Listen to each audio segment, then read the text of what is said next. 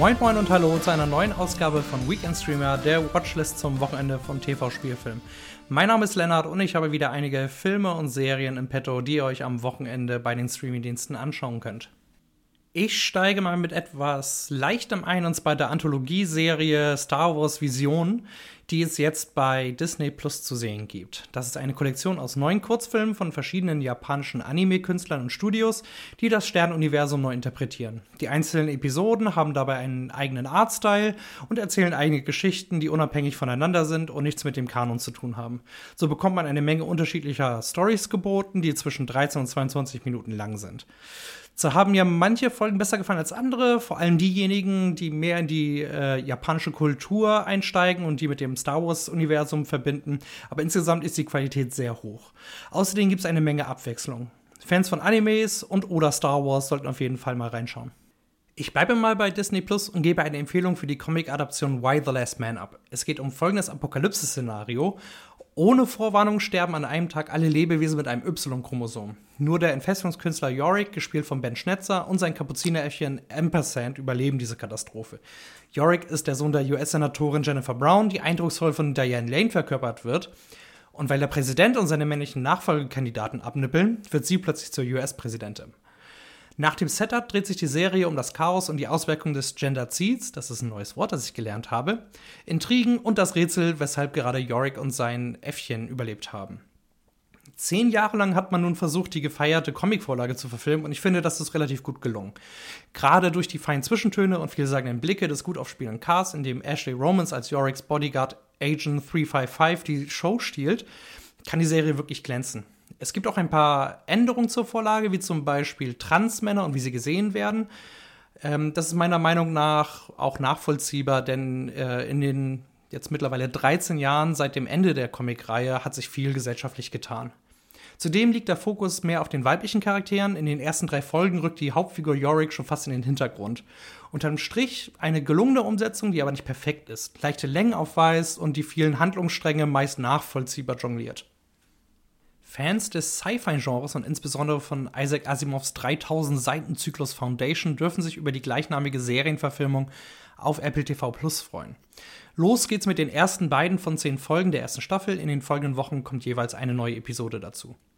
Die Saga ist sehr komplex und umfangreich, aber ich versuche es mal. Es geht um ein galaktisches Imperium, dessen Untergang vom Wissenschaftler Harry Seldon, gespielt von Jared Harris, vorhergesagt wird. 35 Jahre später haben Mitarbeiter des in Ungnade gefallenen Wissenschaftlers eine Foundation gegründet und planen ein neues Imperium.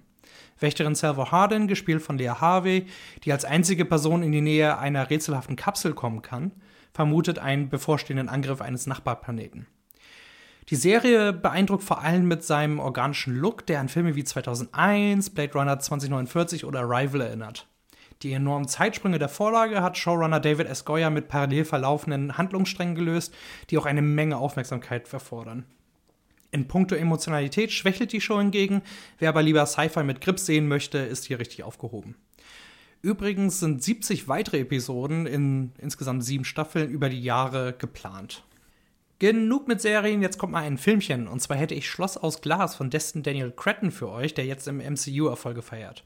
Die Verfilmung des Tatsachenromans von Jeanette Walls handelt von ihren Erinnerungen an eine Kindheit in Armut und hat mit unter anderem Brie Larson, dem hier brillant aufspielenden Woody Harrelson und Naomi Watts eine namhafte Besetzung.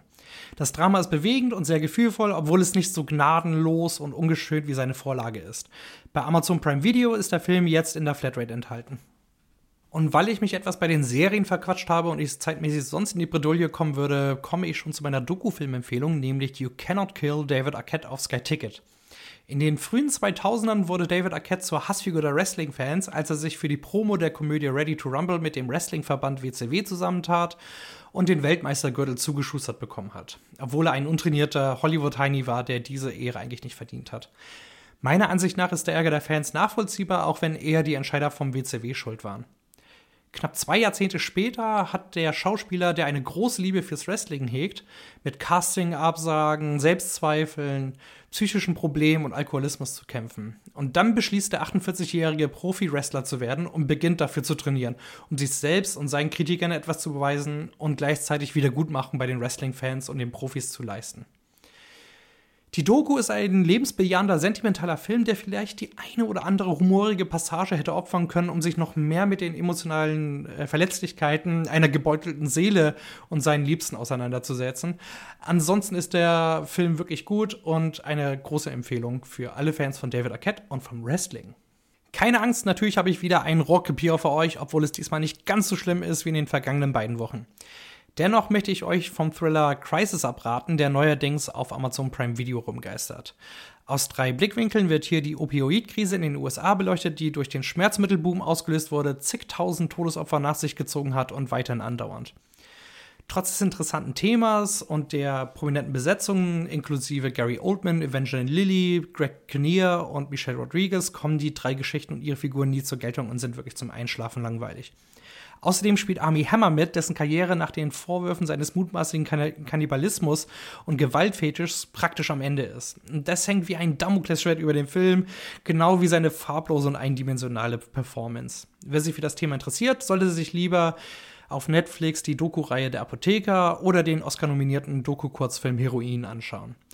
Auch das Sachbuch Empire of Pain, The Secret History of the Sackler Dynasty von Patrick Radden Keefe über die Auslöser der Opioid Epidemie in den USA, die Sackler-Familie, ist grandios, allerdings nur auf Englisch erhältlich. Und das war es auch schon für diese Woche. Ich hoffe, dass etwas für euch dabei war. Gerne hätte ich euch schon etwas zur Netflix-Horrorserie Midnight Mass von Mike Flanagan gesagt, aber das hole ich einfach nächste Woche nach. Bis dahin wünsche ich euch ein schönes Wochenende. Bis nächste Woche.